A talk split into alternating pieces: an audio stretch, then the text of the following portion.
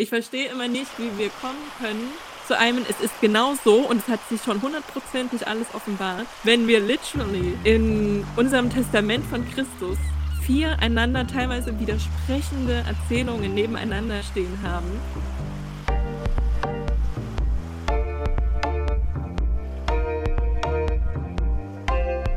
Und die katholische Kirche ist ein queerfeindlicher Raum.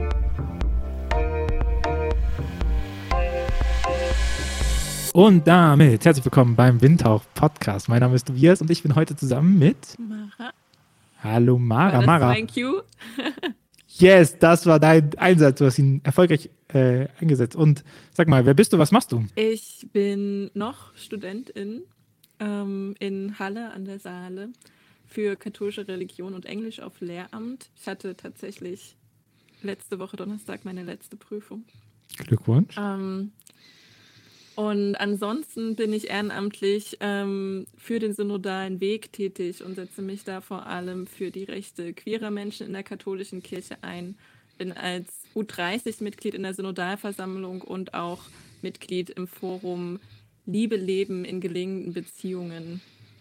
Nochmal, ähm, lieb, nee, Leben in gelingenden Beziehungen, Liebe leben in Sexualität und Partnerschaft. Der Titel ist sehr lang und kompliziert, deswegen Sag ihn nochmal. Leben, lieben, was? Leben in gelingenden Ja. Beziehungen? Leben. Leben. Zuerst leben wir. Wir leben in be- gelingenden Beziehungen.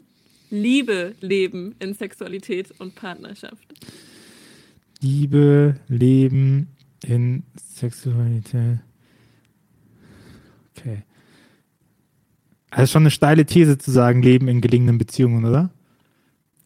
Ich finde es eine steile These. Also ich finde es vor allem, ursprünglich hieß das Forum wohl einfach nur Sexualmoral in der Vorbereitung. Und ähm, dann war das aber zu krass und deswegen kommt das Wort Sex jetzt so nicht mehr vor, sondern eben Sexualität und Partnerschaft. Ich finde es halt insofern schwierig, als dass wir ja äh, mit dem synodalen Weg auf die Missbrauchskrisen in der katholischen Kirche reagieren.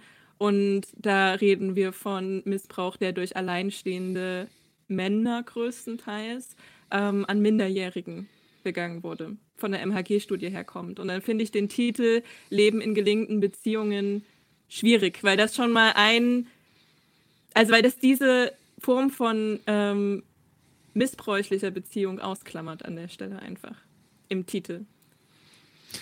Aber das ist doch auch, jetzt sind wir so äh, komplett im Medias Res, aber wir kommen gleich nochmal auf alle anderen Sachen, die du gemacht hast. Aber lass uns da bleiben, weil das Verrücktere ist ja auch noch die MAG-Studie oder nee, nehmen wir das Kölner Gutachten, ne? Äh, das zeigt ja nochmal deutlich, dass Regelverstößen bei Laien immer geahndet worden sind und Regelverstöße bei Klerikern zu 100% nicht geahndet worden sind.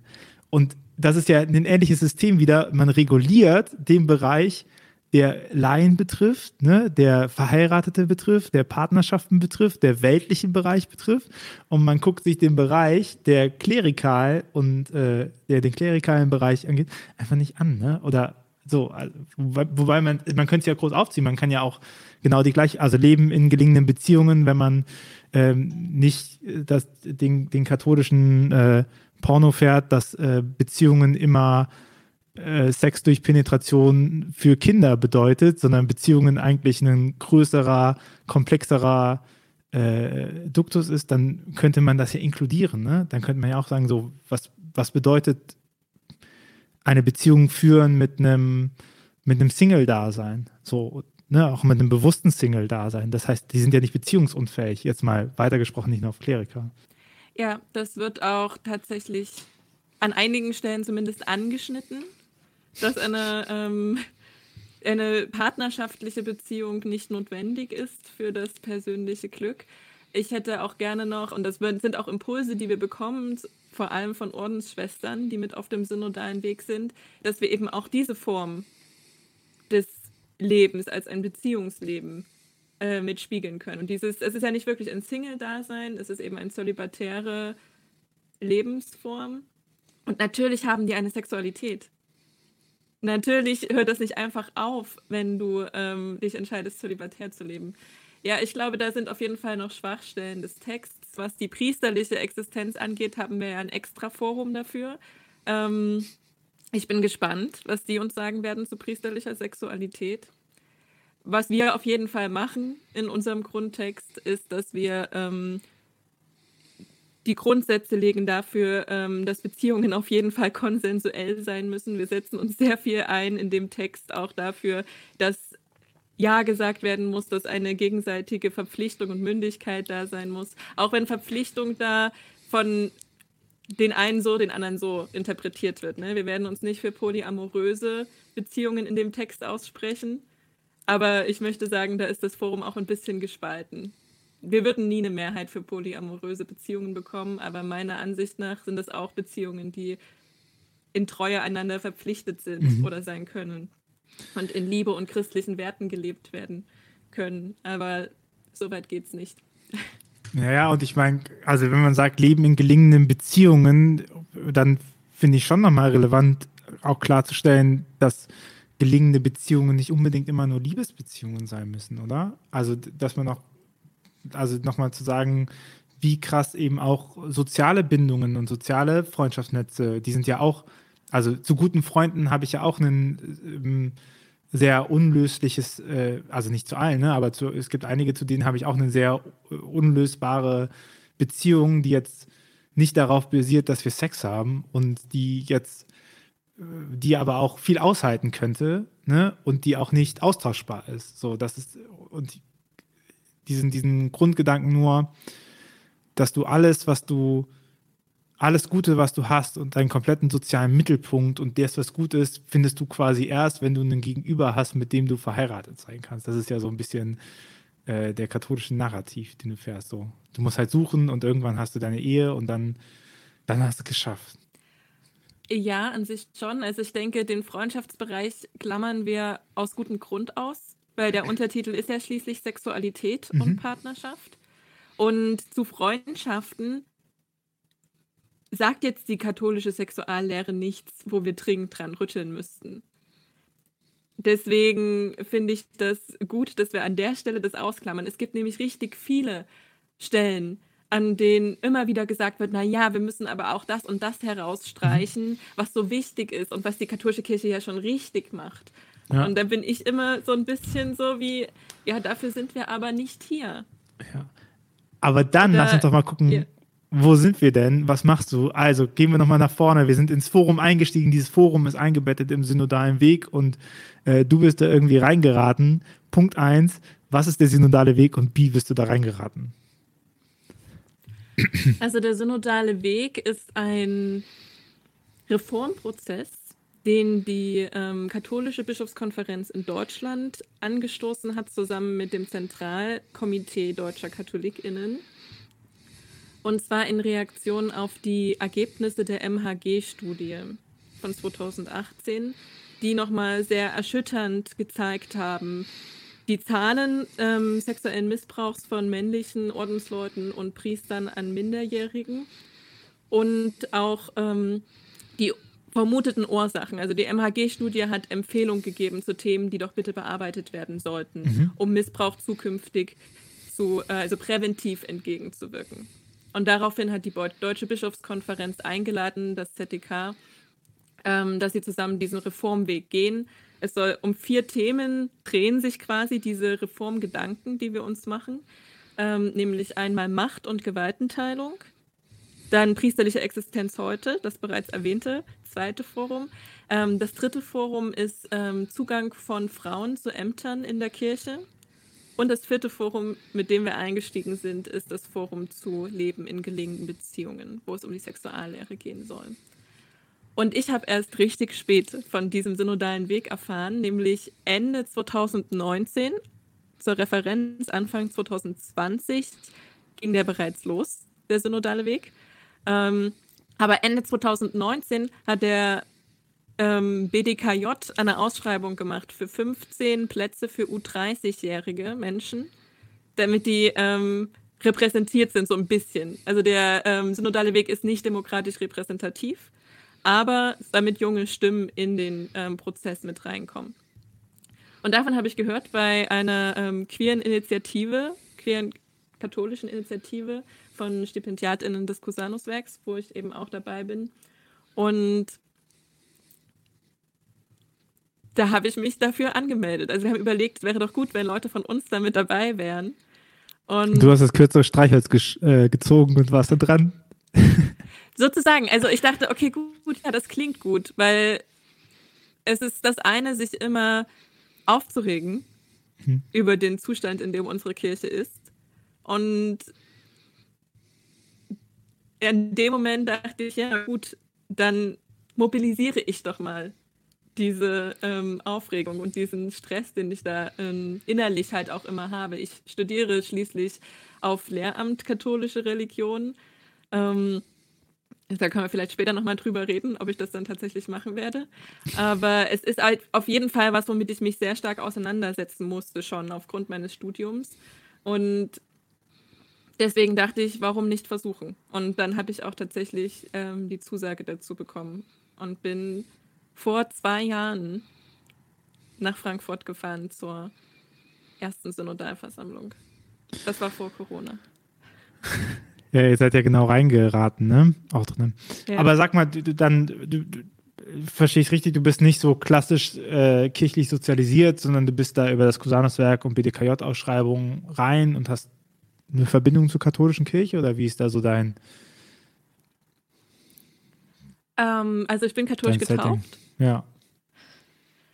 Und aufgewachsen in der Diaspora in Südostsachsen. Und da auch eher so, in, also fast schon ein bisschen ökumenisch. In, also meine Mutter zum Beispiel, meine Mut, über meine Mutter bin ich katholisch, mein Vater ist gar nicht ähm, konfessionell gebunden. Aber meine Mutter arbeitet eben ähm, für die Diakonie. Und da war mhm. ich auch schon viel früh bei ehrenamtlichen Projekten mit dabei und habe auch viel über die evangelische Kirche ähm, gemacht und war aber immer katholisch und habe mich auch schon immer für die Unterschiede interessiert zwischen diesen beiden Konfessionen. Und später bin ich dann eben ins Studium gegangen hier nach Halle und habe ursprünglich Philosophie studiert, weil ich durch die ganzen Shortcomings der katholischen Kirche das Gefühl hatte, katholische Religion würde mich zu sehr einschränken und würde mir auch nicht gerecht werden an vielen Stellen. Also ich wusste schon relativ früh auch, dass ich queer bin. Und das wollte ich mir nicht geben, sozusagen. Aber irgendwie nach einem halben Jahr habe ich dann zufällig erfahren durch ähm, eine Kommilitonin, dass ich hier katholische Religion auch auf Lehramt studieren könnte. Und ich weiß nicht warum, ehrlich gesagt, aber ich habe das dann innerhalb von einer Woche umgemeldet. Bereust du es? Nein. Nein, absolut nicht. Theologie ist mein Fach. Ich, also es ist meine Leidenschaft. Deswegen kann ich nicht bereuen. Philosophie ist auch cool. Philosophie ist auch ein großer Teil von Theologie, finde ich. Ähm, aber ähm, nein, Theologie ist es definitiv für mich. Was reißt dich so an der Theologie? Also auf ein, einmal ist es die Kombination. Mhm. Also die Kombination aus ähm, Historienwissenschaft, Literatur, Literaturwissenschaft, Sprache ähm, und Philosophie. Und dann aber eben auch das Ganze konzentriert auf die Rede von Gott und von den höheren und letzten Dingen. Und dazu kommt dann auch noch ähm, Ethik und Pädagogik.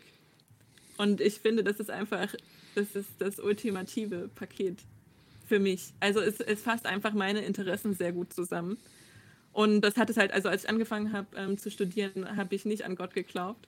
Aber ähm, also ich war katholisch sozialisiert, offensichtlich, und hätte mich auch jederzeit katholisch genannt, aber ich hatte sehr große Zweifel an der Existenz Gottes. Oft ist es umgekehrt, ne? dass Leute. Ich ganz, das wäre jetzt meine anschließende Frage. Man sagt doch immer, man verliert durch das Theologiestudium Gott. Mara, jetzt mach's doch nicht. Ist ja alles kaputt gemacht. ja, damit. Ja. Das ist nicht das Einzige, womit ich alles kaputt habe. Ja, also ich meine, manche Sachen gehören auch kaputt gemacht, gell? Muss sagen. Nee, also du, für dich war das Theologiestudium ein äh, Ort für äh, Gotteserfahrung? Oder eine Basis, oder? Eine Basis auf jeden Fall. Ja. Also erstmal eine Basis für die Auseinandersetzung und dann auch eine Basis zur Deutung von Gottes Erfahrung. Mhm. Genau. Das ist ja äh, klassisch, ne? Das, also wenn, wenn ich mit Leuten darüber rede, wie Glaubenskommunikation funktioniert und wie man, was so der Prozess ist von Nicht-Glauben zu Glauben und so, dann äh, bediene ich mich immer an Edward Skillebecks. Ich weiß nicht, ob der dir schon mal über den Weg gelaufen ist. Der ist äh, ähm, niederländischer Dogmatiker und der hat äh, das interessante Konstrukt der Disclosure-Erfahrung gesetzt. Und äh, die Disclosure-Erfahrung ist für ihn die, die Erfahrung, die zu einer Transzendenzerfahrung führt, indem man eine immanente Erfahrung äh, auf die Transzendenz hindeutet. Und das Besondere daran ist, dass diese immanente Erfahrung von anderen Leuten eben ganz normal gedeutet werden kann. Ne? Autounfall oder sowas. Das dann einfach sagen. Und, und, und ich finde das so reizvoll, weil das nochmal zeigt, wie, wie sehr etwas auch mit Beschäftigung mit dem Thema zu tun hat. Also, dass man Repertoire hat, überhaupt etwas so deuten zu können, dass, dass es auch okay für einen ist, das so deuten zu können. Ne? Das ist ja auch in, in vielen Bereichen so, dass man auch sagt, so, hey, mit mir ist ja gerade nichts Falsches, sondern ich, ich, ich lerne Worte und ich lerne Muster und ich lerne äh, Role Models kennen, die mir dabei helfen, das, was ich erlebe und das, was ich fühle, ähm, in Form zu bringen. Und das auch Transzendenzerfahrung eben auch zu sagen, äh, ich, ich habe ich hab für das, was ich fühle, dass es eben nicht nur ein Autounfall war und es gut war, dass wir Sicherheitstechnik haben, sondern dass es, keine Ahnung, das Gefühl hatte, Sicherheit und Geborgenheit zu setzen, noch in diesem Moment. Ne? So, und ich habe dafür Repertoire, das deuten zu können. Disclosure. Ja, definitiv. Sehr gut. Du, ähm, schön, dass du die Theorie beweist. Das ist doch auch gut. Peinlich. ja, wir wären gerne alles Individuen. Nee, aber ich glaube, das vergessen so viele, weil ja viele also ich, ich, ich glaube, ein erfahrungsbasierter Zugang zu Glaube und Gott ist halt super wichtig, weil nur weil du etwas darüber liest, hast du darüber ja noch nichts. Ne? Also keine Ahnung, wenn die Leute, die sagen ja wenigstens das Vaterunser müssen sie auswendig lernen oder so und dann sage ich, ja gut, von mir aus können die auch Harry Potter auswendig lernen, die können danach noch nicht zaubern. Weil die, das Besondere daran ist ja nicht das Wissen über die Sachen, die, die du liest oder so, sondern das Besondere ist die Erfahrung, die du damit machst und ob du es knüpfst. So, wenn es ist egal, ob Gott existiert, es ist halt relevant, ob du Gott spüren kannst, ne? So, oder ob du zumindest so diesen, ähm, diesem Gefühl nachgibst. Ich kann dir postulieren, was existiert, was existiert und wie etwas ist. Und wenn du nicht die Erfahrung damit machst, dass es irgendwie relevant für dich ist, dann denkst du halt, was für ein Freak. Wobei es ja durchaus auch Glauben aus Vernunftentscheidungen gibt. Also. Fides qua, fides quae. Ja. Wo dann quasi ähm, die Erfahrung erstmal noch nicht mit reinspielt, aber kann natürlich. Also. Aber würdest du sagen, sagen, würdest du sagen, dass das funktioniert? Glaube aus Vernunft? Ja, denke ich schon. Also sicherlich hat es auch dann mit Erfahrung zu tun. Ich, ich bin der Auffassung, vielleicht auch von meinem pädagogisch-psychologischen Studium her, dass alles mit Erfahrung zu tun hat. Mhm. Aber ähm, na klar, also es sind, haben ja auch so viele ähm, NaturwissenschaftlerInnen glauben an Gott. Und die würden wahrscheinlich sagen, aus Vernunftgründen, weil sie sehen, wie die Welt geschaffen ist, weil das ihr Fach ist, sich damit auseinanderzusetzen. Ich sehe auch große Parallelen zwischen den Naturwissenschaften und Theologie. Ähm, und sie sehen, wie unglaublich groß da die in Anführungszeichen jetzt Zufälle sind. Zufälle würdest du es wahrscheinlich nennen, wenn du eben nicht in der Theologie verankert bist. Mhm. das ist auch absolut legitim. Aber es ist eben auch legitim, dann daraus vernünftig quasi zu schließen. Also muss es da was Höheres geben. Und das möchte ich vielleicht Gott nennen, wenn ich den Hintergrund dafür habe. Aber letztendlich, ich, ich würde sagen, letztendlich ist das halt das Framing, was dir ermöglicht, die Erfahrungen, die du machst, eben auch da rein einsortieren zu können. Weil, also Glaube, ich zitiere nicht auf den Katechismus, aber an dieser Stelle mache ich das schon, weil also der Katechismus der katholischen Kirche sagt, Glaube ist die Antwort des Menschen auf die Selbstmitteilung Gottes. Der, der, der ist ganz gut, das ist einer der Sätze dieses Katechismus, den man zitieren kann ohne Fremdschäme. Aber äh, sich nochmal klar zu machen, dass das Glaube ist ja eigentlich das Beziehungsgeschehen zwischen mir und Transzendent. Ne? Also das, das kann mal einseitig sein oder beidseitig, aber das ist ja auch eine Beziehung, die ich aufbaue.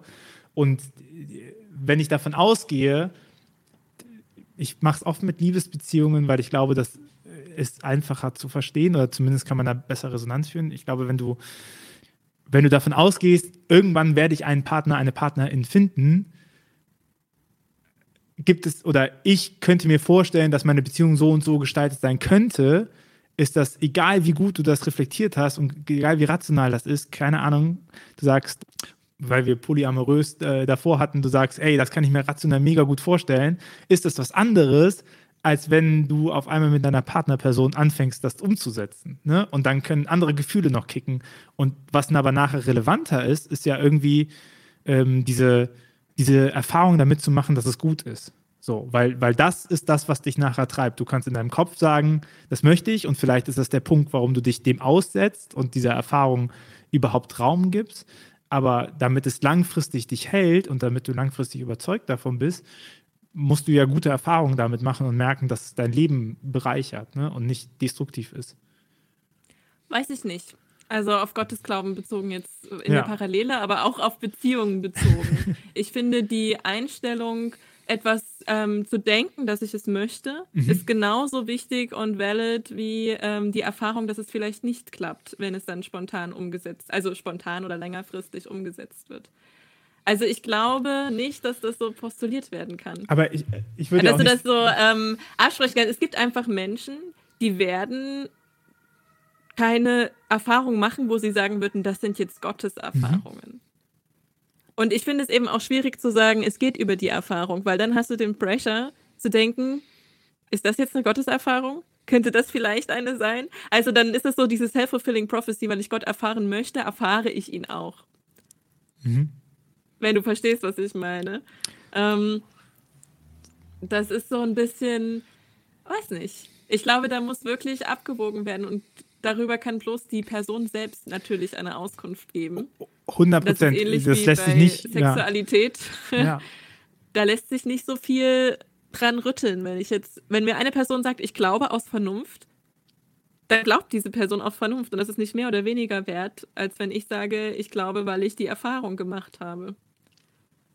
Ich würde ähm, auch nie an den Punkt kommen, persönliche Überzeugungen abzusprechen. Ich glaube, das, also ist ja Quatsch. Also wenn die Person sagt, das und das ist für mich so und das sind meine Erlebnisse und sowas, dann ist das ja total relevant. Aber es ist ja, für mich stellt sich ja die spannende Frage, wie ist die Konstruktion dahinter? Also nicht bei dieser einen Person, sondern wie ist allgemein die Konstruktion, wie kommen Menschen zu Glaube oder wie schaffen Menschen äh, über den Glauben sprachfähig zu werden oder Beziehungen aufzubauen zum Transzendenten? Das ist ja die spannende Frage. Und da ist schon so klassisch wäre ja, du liest halt so lange die Bibel, äh, bis der Heilige Geist durch dich strömt und du erkennst, dass Gott existiert. Ne? So, das, ja, dieses ähm, Katechismusmodell, ne? was vielerorts was vielerorts Gott sei Dank nicht mehr so krass gefahren wird, aber was oft noch in den Köpfen drin ist. Ne? Die müssen unterwiesen werden im Glauben. Und das glaube ich halt nicht, weil ich, äh, weil Beziehungen, ich, ich, ich glaube, dass man selber am besten lernt dadurch, dass man Leute in der Umgebung hat, die vorleben. Und, und dieses Sehen, vielleicht auch dieses, dass du auch vielleicht in deiner wissenschaftlichen Arbeit siehst, dass die Welt so und so ist und dann staunen kannst, aber dass du, du wirst es ja nie dadurch, du wirst nie in den gleichen Punkt kommen, wie, wenn der ein Wissenschaftler erzählt, der Wissenschaftler in Anführungszeichen, äh, erzählt, äh, so und so ist die Welt und deswegen staune ich. Da kommst du nicht hin. Aber für, für ihn, für sie ist das vielleicht so weil er sie da drinne ist in diesem Thema und diese Erfahrung macht dieser Komplexität etc. So, also ich würde das auch, ich würde das auch zu Erfahrungen subsumieren. Aber letztendlich geht es nie, ich glaube, das ist super, da sind wir vielleicht auch wieder bei katholische Kirche und wie sie handeln sollte in der Zukunft. Es ist super wichtig, dass man sich klar macht, dass Gott immer anders ist, als wir uns ihn sie vorstellen. So, und dass eben auch egal welche Konstruktion, egal wie gut ich das mit Psychologie, Theologie, Pädagogik erklären kann, warum es sinnvoll ist, so ein Modell zu setzen, wenn, wenn Gott zu jedem Menschen spricht, so dass Gott, äh, dass, dass dieser Mensch die Möglichkeit hat, Gott zu erfahren, dann ist es für mich nicht beurteilungswert, ob das, was diese Person erfährt oder die Art und Weise, wie diese Person glaubt, wert oder nicht wert ist. Ne? So, weil das nicht meine Beziehung ist mit Gott. So.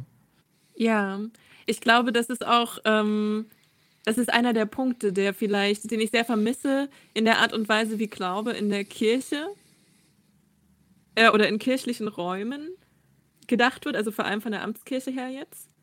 Und wie unser Glaube im Katholizismus eigentlich angelegt ist von der Tradition her. Ich, also, so dieses, ich erlebe auch ganz oft bei jungen Menschen, genauso wie bei älteren Menschen, dass da dieses ist, aber wie ist es denn jetzt? was ist denn jetzt genau Gott? Was kommt denn nach katholischer Kirche nach dem Tod? Was ist denn Jesus jetzt genau? Und dass dann da eben diese, ja, ich weiß auch nicht, Verwirrung oder Ungläubigkeit oder manchmal auch Wut als Reaktion kommt, wenn das nicht klar definiert werden kann. Also wenn wir schon anfangen bei was, was, wer oder was ist eigentlich Gott und dann mit der Dreifaltigkeit im katholischen bzw. christlichen kommen, die ist von der Tradition nicht so konkret definiert, dass du sagen könntest, das und das ist es genau. Die Theologie kennt da verschiedene Erklärungsmuster. Und na klar kannst du einen Standpunkt äh, oder einen Deutungsrahmen stärker vertreten als Theologin als einen anderen, aber du kannst nicht sagen, das ist es. Die Wahrheit dahinter, die Gott ist, lässt sich von uns nicht endgültig oder letztgültig einfangen. Und ich glaube, das ist eines der großen Probleme, weil ich will jetzt nicht sagen, gerade in unserer Zeit, weil das ist sicherlich ein Phänomen, was schon weitergeht, aber eigentlich wollen die Menschen gerne ganz konkrete Antworten. Die Menschen, viele Menschen wollen gerne, dass es genauso ist, wie es jetzt wortwörtlich in der Bibel steht. Oft mit selektiven Bibelstellen natürlich, aber dann musst du erstmal reingehen, eigentlich als Wissenschaftlerin und erklären, nein, aber so konkret ist es nicht. Das ist ein super vielfältiges Dokument, allein unsere Heilige Schrift. Ich verstehe immer nicht, wie wir kommen können zu einem, es ist genau so und es hat sich schon hundertprozentig alles offenbart, wenn wir literally in, in unserem Testament von Christus vier einander teilweise widersprechende Erzählungen nebeneinander stehen haben, um zu zeigen, es gibt nicht diese letztgültige Erklärung. Wir können nicht mehr hundertprozentig sagen, was passiert ist. Und das ist es auch, was Glauben ausmacht an der Stelle. Und auch irgendwie davon zu überzeugt sein, dass es die Tatsache, dass man es erklärt, macht es nicht relevanter. Weißt ich habe mir schon zum Beispiel letztens auch nochmal die Frage gestellt, und das ist ein Gedanke, an dem ich hänge, so, was würde sich eigentlich in meinem Leben ändern, wenn bewiesen werden würde, dass Gott nicht existiert? Und dann muss ich sagen, wahrscheinlich gar nicht so viel, weil ja das, was ich unter Gott fasse und wie, wie sich Gott für mich zeigt in der Welt, ist ja irgendwie diese, die Tatsache, dass Menschen bereit sind, auch gegen Widersprüche und gegen Unsägbarkeiten und gegen Widerständen daran zu arbeiten, dass die Welt ein besserer Ort wird für alle. So, und, und das ist für mich ein krasser Aus, also das ist für mich der göttliche Auftrag vielleicht, den wir auch haben, ne? So Errichtung des Reich Gottes, sagt der Lumen Gentium. Werkzeug und Sakrament für die Errichtung des Reich Gottes. So, und das würde ich sagen, so, ja, und da sind halt viele dran. Und was, und, und da zeigt sich für mich äh, Gott in diesen Momenten, wo man merkt, so, da haben Leute Bock drauf, ne? So, und da, da machen die es auch mit. Und das müssen die nicht, das müssen die von mir aus nicht unter Gott fassen. So, aber ich sehe darin Gott. So, und, das würde nicht weggehen, nur weil mir jemand beweisen könnte, dass Gott nicht existiert, weil äh, letztendlich das die, die Kraft ist, die ich unter, die ich wirkmächtig finde in dieser Welt, wo ich nämlich auch glaube, dass das, was damit geschaffen wird, geht nämlich auch über unseren Tod hinaus. So, wenn ich dafür, wenn ich dafür sorgen kann, gemeinschaftlich, dass etwas anders wird, und es wird ja schon anders dadurch, dass ich lebe, ne? Also allein die Tatsache, dass ich lebe und dass ich Beziehungen eingehe und dass ich gewisse Sachen mache und nicht mache, verändert ja Welt und verändert ja auch meinen Nahbereich. Ne? So. Und äh, das wird mir viel zu wenig oft gesehen, aber ich glaube, das ist ja auch so ein bisschen das Ding von katholischer Kirche, dass die Leute, die sich als katholisch definieren, muss man einfach sagen, dass es ganz oft einfach eine rechtskonservative kleine Splittergruppe des Katholizismus ist, die eine Art und Weise des Katholizismus vorantreten, der sich nicht deckt mit dem, was wir eigentlich als konstituierende Elemente sehen. Also eine, ich, dieses, diese Zentrierung auf Bibel zum Beispiel ist überhaupt nicht katholisch, weil, weil wir eigentlich als katholische Kirche ja schon immer die Tradition mitgenommen haben. So. Und die Tradition wird dann von. Mehr. Ja, also katholisch ist Tradition mitnehmen. So. Und dann wird das aber von den, äh, im, im, konservativen Bereich heißt es halt, Tradition mitnehmen heißt besonders gehörig sein gegenüber Amt. Aber wenn du dir die Strömungen anguckst, es gab dann die Ultramontanen, dann gab es die Mystiker. Ne? Es, äh, die Heiligen, wenn du die heiligen Geschichten anguckst, die sind ja, also da, da ist ja keiner gerade. Ne? Da, wenn du dir das durchliest und nochmal guckst, was da eigentlich passiert ist, dann denkst du dir einfach bei ihm, krass, Alter, so ein Leben könnte ich auch führen, aber bei mir wäre das, glaube ich, mehr mit Sünde und dem Label verbunden worden und so, ne?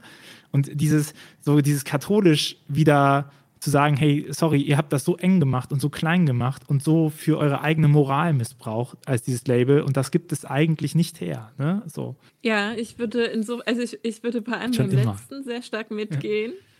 Ich denke halt nicht, dass es tatsächlich eine Splittergruppe ist des Katholizismus. Ich, also das ist, Katholizismus ist extrem komplex an der Stelle einfach, wenn wir darüber reden, was ist katholisch.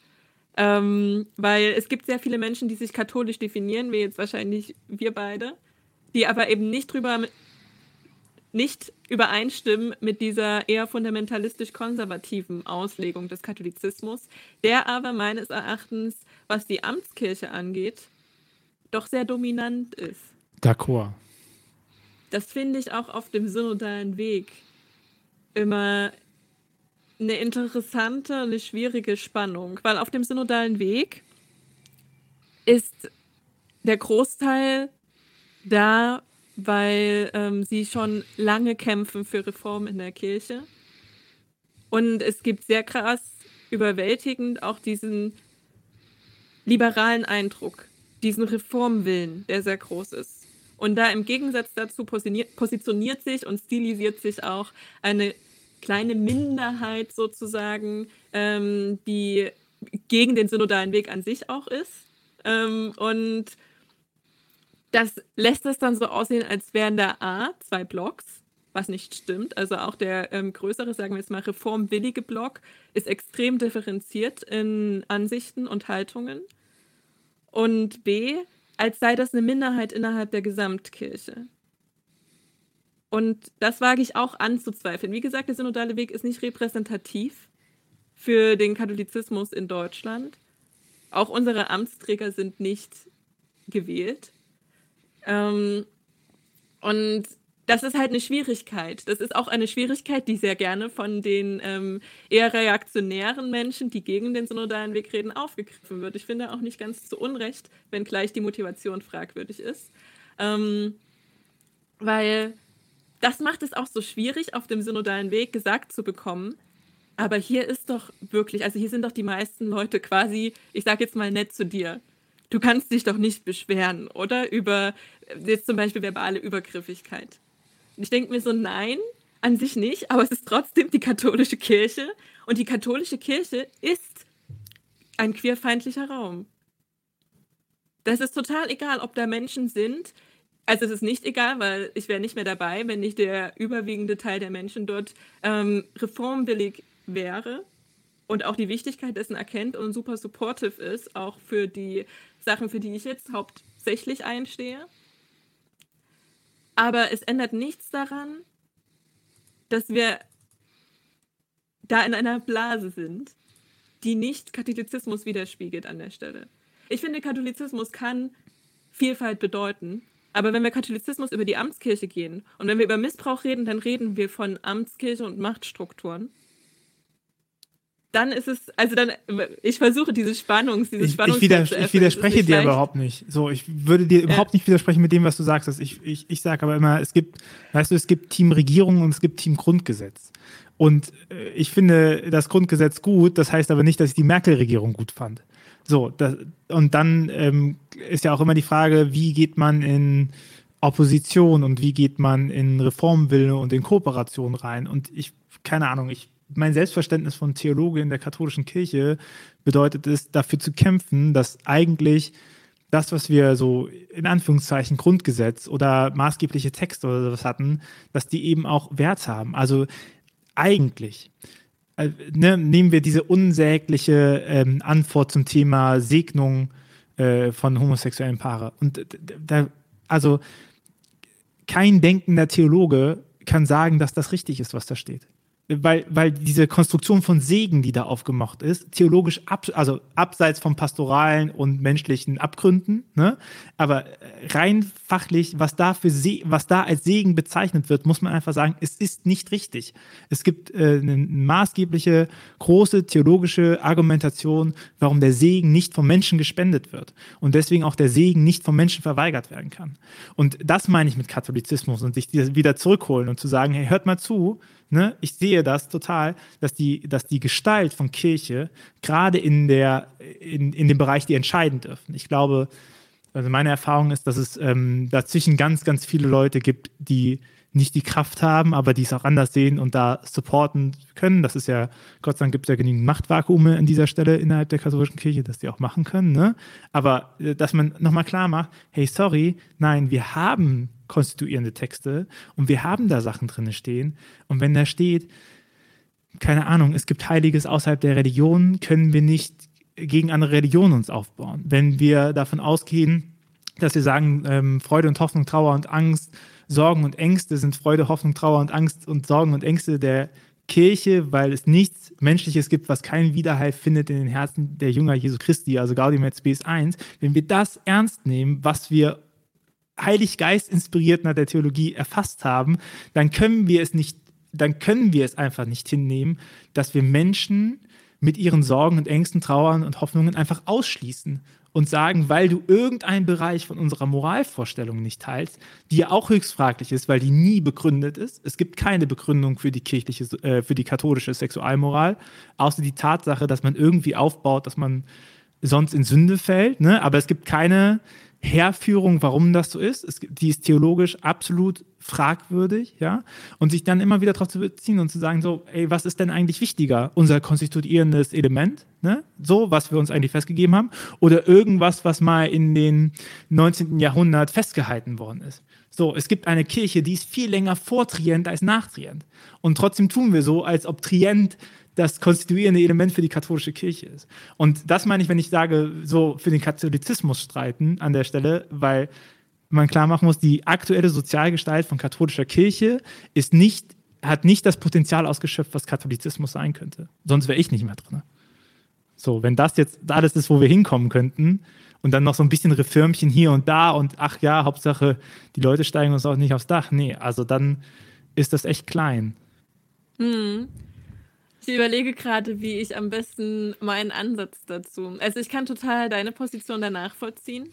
Und ich bin ja auch der Meinung, also es ist einfach so, dass Kirche nicht schon immer war. Ja. Sondern sich entwickelt. Ähm, immer mal anders geworden ist und teilweise, so wie sie jetzt ist, eben erst seit Ende des 19. Jahrhunderts quasi besteht.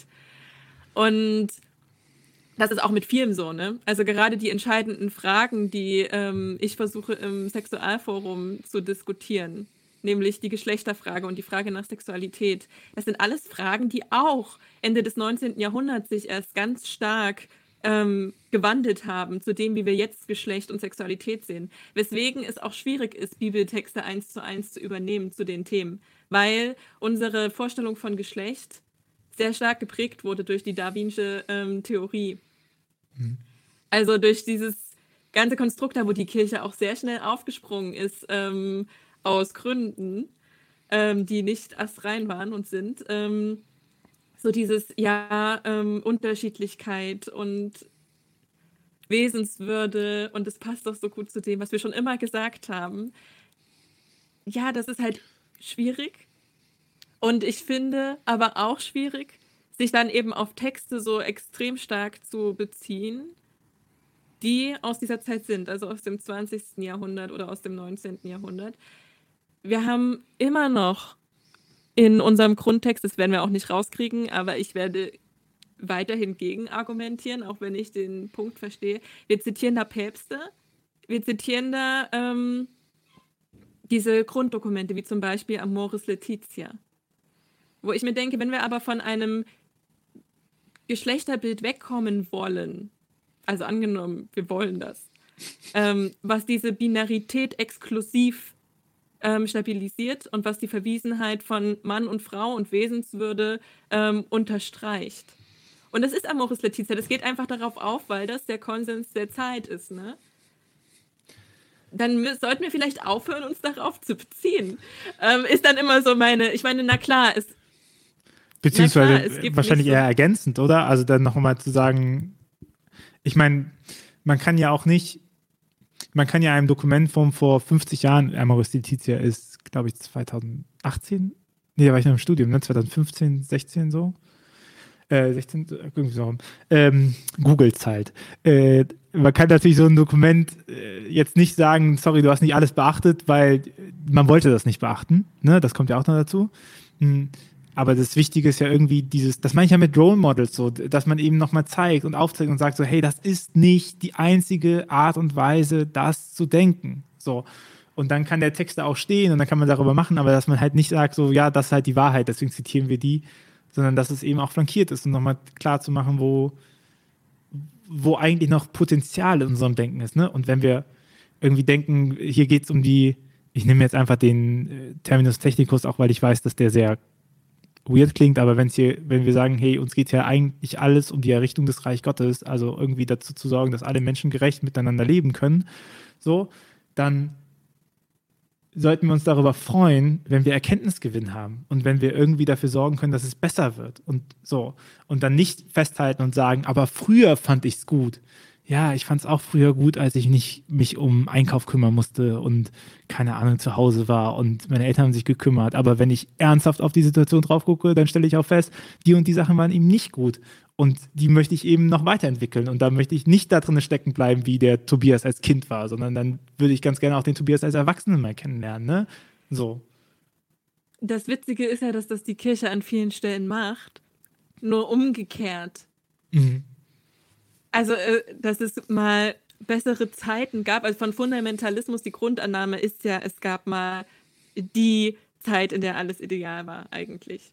Ja. Im Christentum lässt sich das auch auf die Zukunft ähm, postulieren, eben das Reich Gottes ähm, als der Zeitpunkt, wo alles ideal sein wird. Aber gerade in der fundamentalistischen Argumentation haben wir ja zum Beispiel auch oft, Jesus hat nur Männer geweiht. Jetzt zum Beispiel als Argument gegen Frauen, weil was nicht stimmt. Also Jesus hat gar niemanden geweiht.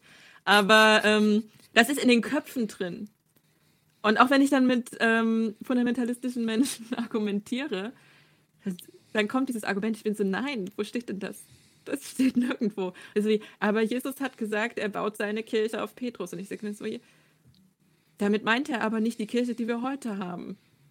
Ja. Das gab es da noch gar nicht. Der Begriff hat sich erst nachträglich darauf übertragen. Das ist so. Und diese Textstelle hat sich auch nachträglich erst in den Kanon eingefügt. Das möchte ich an dieser Stelle auch nochmal hinzufügen. So. Ja.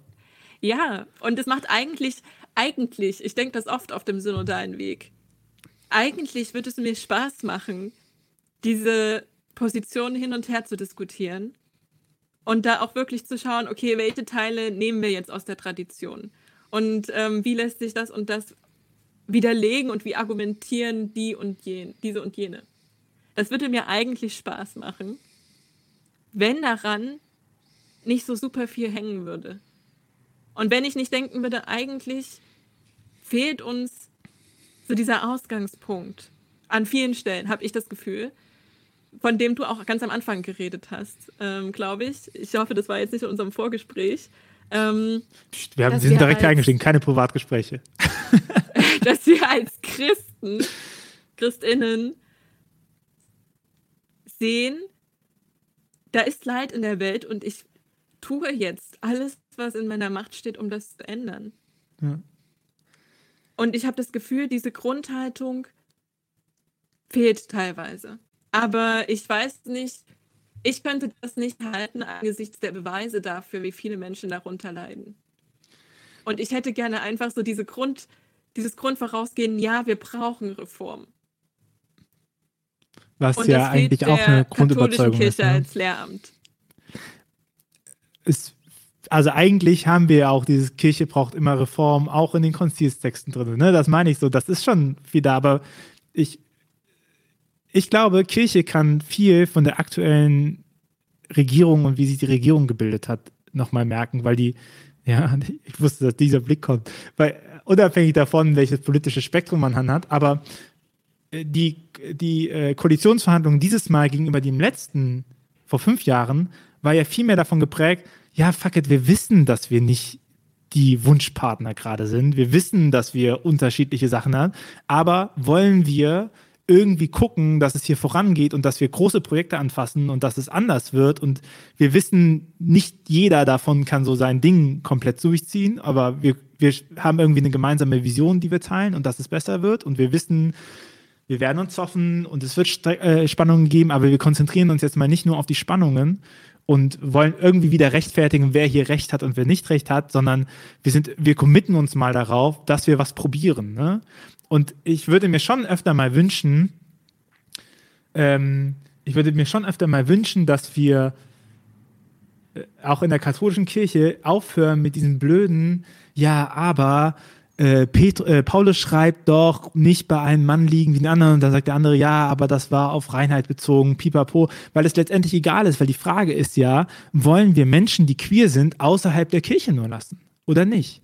So, wollen wir denen den Stempel geben, ihr seid hier nicht willkommen? Oder wollen wir überhaupt beurteilen, was Menschen in ihrer Privatheit machen oder sowas? Und also ich weiß, dass das Argument, ich, puh, ich weiß, dass das argumentativ voll wichtig ist, das zu machen, aber mir fehlt, äh, nee, mir fehlt es nicht, sondern ich, ich würde mir wünschen, dass dieser, dass dieser Wille, über den eigenen Schatten zu springen, gerade bei diesen Wahrheitsverteidigern, äh, dass der, dass der mal kommt, dass die einfach mal sagen, so, ja, dann lasse ich das jetzt einfach mal so, weißt du? So, dann gucke ich mal, was passiert. Aber das geht ja nicht. Da muss halt immer wieder ein neues Fragment rausgezogen werden und dann steht nochmal, ja, aber da steht doch das und dann so, es ist so scheißegal. So, als ob Gott irgendwie in einem, in einem Satz drin ist. Ja und nein. aber also genau über diese grundlegenden Meinungsverschiedenheiten kommen wir nicht hinweg, weil da richtig richtig viel dranhängt für die katholische Amtskirche ja. und für die katholischen Amtsträger. Also es ist ja auch nicht nur eine Frage von, ähm, ich will jetzt hier diskutieren, weil ich kleinlich bin oder weil ich nicht über meinen Schatten springen kann, sondern diese Menschen tun sich das ja auch an, muss man ja dazu sagen, ähm, weil sie von etwas überzeugt sind. Und wir kommen zwischen den Grundüberzeugungen der katholischen Kirche, und ich finde, deswegen dürfen wir die auch nicht ignorieren, die nun mal queerfeindlich sind. Und nicht nur queerfeindlich. Also da gibt es ganz viele Probleme in der katholischen Kirche, aber das ist jetzt gerade mein Thema, deswegen fokussiere ich mich darauf. Ähm, wir Alle kommen Ismen, nicht darüber hinweg, so weil es ja. ja. Weil es gibt keinen Kompromiss. Mhm. Es gibt keinen Kompromiss zwischen wir geben Menschen Rechten, Rechte und wir lassen es. Ein Kompromiss dazwischen wird immer was von den Rechten abziehen. Und wir sind, denke ich, so aufgestellt, dass auch der, am Ende beim synodalen Weg das der Fall sein wird. Wir haben uns bereits gegen die Ehe für alle entschieden als Synodalversammlung. In der letzten Synodalversammlung im September wurde darüber mit krasser Mehrheit entschieden. Also ich weiß, viele haben da auch strategisch gewählt, weil die Ehe für alle nie durchgehen würde durch die Synodalversammlung. Und deswegen strategisch schon mal das Nein gegeben. Aber es ist halt echt so wie. Und dann wird so argumentiert, ja, aber der Bund zwischen Mann und Frau, der ist nun mal was Besonderes. Also zwischen Cis-Mann und Cis-Frau meine ich an der Stelle ja. natürlich. Ähm, und, ich, und das Sakrament der Ehe, das ist, also auch wenn, wenn queere Paare Kinder adoptieren, das ist nicht das Gleiche. Übrigens können queere Paare natürlich auch Kinder empfangen, aber es ähm, ist nicht das Gleiche.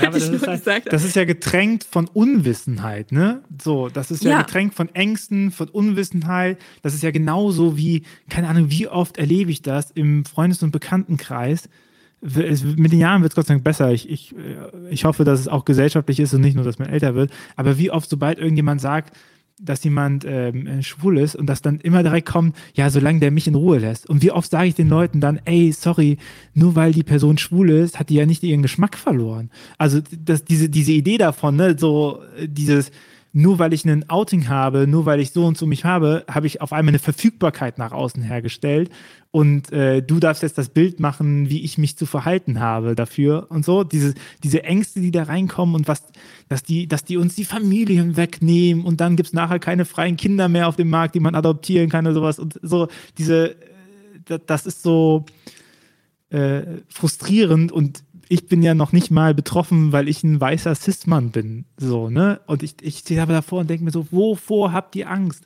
Was soll denn passieren? Was, was soll denn. Es, es, ist mir so krass unverständlich. Also ich denke, ich, ich leite mir die Verständlichkeit davon einer ganz entscheidenden Frage her. Und die ist Macht. Und das ist eigentlich der Diskurs. Also eigentlich sollte es klar sein, aber mir ist es auch halt relativ spät erst klar geworden, möchte ich sagen. Ähm, wenn wir über Oppression und Diskriminierung sprechen, sprechen wir eigentlich über Machtsysteme. Und die Ängste, die damit verbunden sind, sind auch mit dem Machtsystem verbunden. Die sind nicht eingleisig, das glaube ich nicht. Es gibt sehr viele gute Gründe in der katholischen Kirche, Angst zu haben. Ähm, auch für die Amtsträger. Und warum, also ich glaube, die, so die Grundfrage, die wir uns stellen müssen, warum wird uns gerade für solche Fragen wie ähm, Geschlecht, also Diversität, Geschlechterdiversität und Sexualität, warum sind das gerade so die Fragen, die spalten in der katholischen Kirche? Wie kommt es, dass diese Aspekte, die nicht mal in unserem Glaubensbekenntnis drin sind, dass über die behauptet wird, das wird die Kirche spalten. Das wird die Kirche in Deutschland abspalten, mal wieder von der Weltkirche. Und ich denke, die Antwort ist, wenn man es runterbricht, Macht. Weil wer macht denn die Entscheidungen bis jetzt? Cis-Männer, die maßgeblich, also zumindest offiziell heterosexuell sind. Das ist tatsächlich nicht der Fall, ist, ist dahingestellt. Es ist die Regel, ähm, dass sie heterosexuell sein sollten.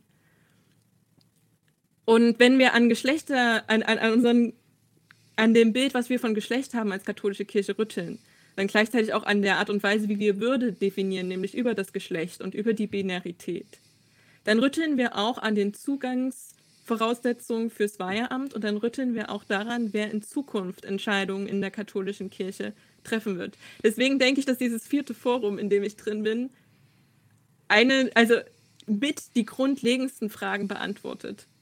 Und mit grundlegend meine ich nicht, dass die anderen Foren keine wichtigen Sachen machen. Die, also, aber das sind alles Fragen, die wir diskutieren in dem Forum, was die Grundlagen angeht, die nicht von der katholischen Kirche in Deutschland entschieden werden können, offiziell. Und die große Konsequenzen haben werden auf die Hierarchie. Also, wenn wir das wirklich uns annehmen und durchsetzen würden, die große Konsequenzen hätten für die Hierarchie und dafür, wie katholische Kirche in der Welt aufgebaut ist. Amen. Ich glaube, da kann man nichts hinzufügen. Ich würde jetzt noch eine Formsache mitmachen, weil du nämlich gesagt hast, ähm, strategisch abgestimmt, weil ihr für alle, damit das jetzt nicht drauf, deswegen, also ich kann dir nur zustimmen, ne? Ich, das ist kein Abwürgen, ich kann dir nur zustimmen, ich kann das nur unterstreichen, ich habe da nichts mehr hinzuzufügen. So, ich glaube, das ist eine sehr präzise und treffende Analyse in dem Punkt drin. Nur lass uns noch kurz drauf gucken, äh, auch mit Blick auf die Zeit, synodaler Weg, was kann der eigentlich? Also, das ist, der ist ja kirchenrechtlich fraglich. Die Beschlüsse, wir haben eine Weltkirche, also sagen wir es mal ein bisschen provozierend heruntergebrochen, eigentlich haben wir eine Papstkirche, die in der Kollegialität mit den Bischöfen geleitet ist. Und weil Bischöfe und Papst nicht überall auf der Welt sein können, dekliniert die katholische Kirche ihre Form nach unten. Das heißt, die Pfarreien sind eigentlich nur kleine Papst- und Bischofskirchen. So, und die Bischofskirche ist eigentlich durch Johannes Paul II. maßgeblich entschieden, eine Episkopal, äh, keine episkopale, sondern eine pontifikale Kirche. So, also letztendlich hat, liegt alle Entscheidungsmacht theoretisch beim Papst. Ne? So, bei der einen einzigen Person. Dass die Kurie mächtig ist und dass die Kurie sehr viel entscheidet, ohne nachzufragen, das ist, glaube ich, auch klar. Aber was kann jetzt die Deutsch, dieser äh, deutsche synodale Weg, was hat der überhaupt für Handlungsspielraum, kurz und bündig, damit das auch noch einmal äh, eingeordnet ist? Ich denke, sämtliche Texte, wir adressieren ja unsere Texte sowohl so, als dass sie nach Rom müssen, um dort weiter entschieden zu werden, als auch so, dass das Handlungsvorschläge schon für den Geltungsbereich der Deutschen Bischofskonferenz sind. Die gelten dann auch von der Bischofskonferenz als abgestimmt, wenn sie die Mehrheit denn der ähm, deutschen Bischöfe bekommen. Und ich denke, so auf Landesebene, die Texte, die wir für Landesebene entscheiden, da wird sich in vielen Bistümern einiges tun. Aber es ist natürlich nicht verpflichtend. Nicht mal für die Bistümer in Deutschland ist die Entscheidung der Deutschen Bischofskonferenz verpflichtend. Also unsere Bischöfe können das dann nach eigenem Wissen und Gewissen umsetzen. Ich denke deswegen, dass darin nicht wirklich der große Wert der Synodalversammlung liegt. Weil ähm, ich schätze das so ein, dass die Bistümer, in denen der Reformwille da ist, die werden das auch machen. Ich glaube, für einige Bistümer, ähm, die werden froh sein, wenn es diesen Entschluss gibt, auf den sie sich beziehen können um, und das dann ähm, ins Rollen bringen können. Aber ich glaube, über Deutschland hinaus hat das auch einen Effekt. Deutschland ist ja jetzt eine relativ reiche Kirche. Ich weiß nicht, dass wir eine Nationalkirche hätten, aber ähm, wir haben bestimmte nationale Gegebenheiten, die dafür sorgen, dass ähm, Deutsch, die Kirche in Deutschland gut dasteht finanziell. Andere Kirchen können sich das nicht leisten, was wir hier machen. Es ist ja extrem kostenintensiv. Und es wird dann diese Texte geben in der Welt. Und diese Texte sind teilweise wirklich, wirklich gut. Also wie schon gesagt, alleine unser Grundtext, auch wenn da so viele Sachen sind, wo ich noch sagen würde, eigentlich müssten, da kommt auch noch ein bisschen Nachjustierung, aber er wird nicht so sein, dass ich sage, ja, perfekt ist das Beste, was ich mir hätte vorstellen können. Aber so laufen solche Prozesse auch nicht. Ähm, der ist super und bringt eigentlich schon vieles ins Wanken, was hart ins Wanken gehört. Und darauf hoffen auch viele andere Kirchen. Oder, und mit Kirchen meine ich jetzt mal nicht die Amtskirchen, sondern die Menschen in den Kirchen. Also ich glaube, viele hoffen darauf. Deutschland hat, und deswegen wird das auch so krass diskutiert, denke ich, durchaus eine spalterische Kraft innerhalb der katholischen Kirche. Es haben schon zwei Spaltungen mindestens aufgrund ähm, deutscher TheologInnen stattgefunden. Und ich glaube, deswegen ist die Spannung so groß, weltkirchlich. Und ich glaube, deswegen ist auch die Relevanz hoch. Nicht, weil das eine kirchenrechtliche Bedeutung hat. Die ist super anzweifelbar. Aber weil es aufrüttet. Ich denke, was das Unwissen betrifft, gerade was queere Themen angeht, ist es auf jeden Fall, da sehe ich ein ganz großes Plus, in dem ihr könnt nicht mehr so tun, als hätte euch niemand Bescheid gesagt, als hättet ihr das nicht gewusst weil wir sind da. Also es sind einige queere Menschen auf dem synodalen Weg, die laut sind, jetzt nicht nur ich. Es sind Zeugnisse da von Menschen, die zeigen, das ist die Konsequenz von dem, was ihr da fahrt und weiter vertretet. Und ich glaube, das macht am Ende die Wirkung. Wenn am Ende die Wirkung ist, dass viele Sachen nicht durchgehen und deswegen eine Austrittswelle wieder größer wird, dann ist das auch ein Resultat. Ich bin auf dem synodalen Weg für die Menschen, die hoffentlich nicht nur ein größeres Verständnis für die großen Probleme bekommen, die wir in der katholischen Kirche haben und die Ursachen für diese Probleme, sondern die auch sehen, ich kann mich davon emanzipieren und es gibt bessere Ansätze als der, der da gefahren wird. Also ich glaube, das ist die große Sprengkraft, die der synodale Weg hat, hoffentlich auch ähm, international.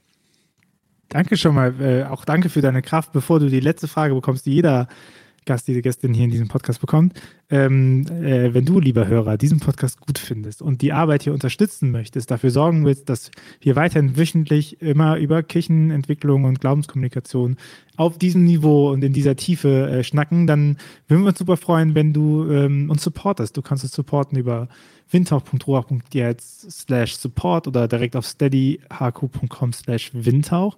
Und äh, damit erhältst du, ähm, damit halten wir ein bisschen Geld von dir. Das ist cool, um diese Arbeit zu machen. Und du erhältst jeden Donnerstag morgens auch einen kleinen Newsletter, wo du die Grundthesen dieses Podcasts schon mal nachlesen kannst, ausdrucken, abheften, was man so macht in Kirche, äh, um so einen Überblick dazu zu bekommen über die Themen, über die wir hier schnacken. Und wenn du halt Bock hast, darüber länger was zu hören, dann äh, gib dir den ganzen Podcast. Ähm, ansonsten äh, äh erzähl natürlich gerne weiter, teil weiter. Deine Meinung kannst du immer wieder schreiben. Und äh, damit würdest du uns sehr helfen, diesen Podcast auch 2022 äh, gut und sicher produzieren zu können, unabhängig von ähm, anderen Institutionen. Und äh, das wäre schon sehr cool. Darüber freuen wir uns. Danke schon mal für deinen Support. Mara, die letzte Frage an dich. die, die ich jedem am Ende stelle. Was ist dein Wunsch für von einer Kirche der Zukunft? Ich wünsche mir von einer Kirche der Zukunft, dass sie die Menschen priorisiert vor der eigenen Machterhaltung.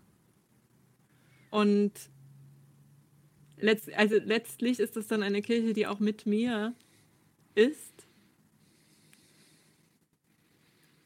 und in der ich auch bleiben möchte. Also ich sage es immer wieder, weil ich es wichtig finde, Leuten auch klarzumachen, dass es eine Entscheidung ist. Ich denke sehr viel darüber nach, ob, wie und warum ich noch in der Kirche sein kann. Und, also, und treffe quasi aktiv die Entscheidung, noch hier zu bleiben. Und ich habe auch ein Recht auf das noch. Und ich hoffe, dass das noch abnimmt, je weiter wir in die Zukunft gehen von der katholischen Kirche. Mara, vielen Dank für deine Zeit und dein Wissen und äh, deine Einblicke in die Art und Weise, wie du katholische Kirche denkst und wofür du dich einsetzt. Das war mega spannend. Ich äh, bin sehr dankbar, dass du hier warst. Dankeschön. Und Danke, dass ich da sein konnte. Sehr gern. Und äh, hoffentlich bis demnächst. Sind ja noch zwei Versammlungen. Vielleicht machen wir mal so ein Recap mit mehreren jungen Synodalen oder so. Das wäre auf jeden Fall super cool. Also, ich will jetzt nicht zu enthusiastisch sein, wenn ich über das Ende des synodalen Wegs rede, aber wir Lass sollten eigentlich nach, Original, nach Originalzeitplan wären wir eigentlich jetzt schon ein halbes Jahr durch. Ne? Ja, aber vielleicht tut es der katholischen Kirche auch gut, dass es ein bisschen länger geht. Das denke ich auf jeden Fall. Also wir hätten es auch nicht mit so guten Texten, wie sie jetzt schon existieren, geschafft in der Zeit. Das auf jeden Fall. Aber ich denke halt auch, von mir aus betrachtet, nicht nur von der katholischen Kirche aus betrachtet, ist es ein also über ein Jahr mehr ehrenamtliches Engagement als ja. Vorher gedacht. Und ich mache das auch gerne und ich mache das mit Leidenschaft, aber hoffentlich ähm, nicht umsonst. Das ist so meine Hoffnung. Hoffentlich nicht umsonst. Ja. Ich meine auch, sonst wäre ich nicht mehr dabei. Das ist schön, dass du, äh, danke, danke, danke, danke, auch als äh, Katholik aus ganzem Herzen, dass du äh, dafür kämpfst und dich einsetzt und deine Zeit dafür aufpasst. Dann hören wir uns hoffentlich demnächst. Mhm. Mach's gut, Mara. Ciao.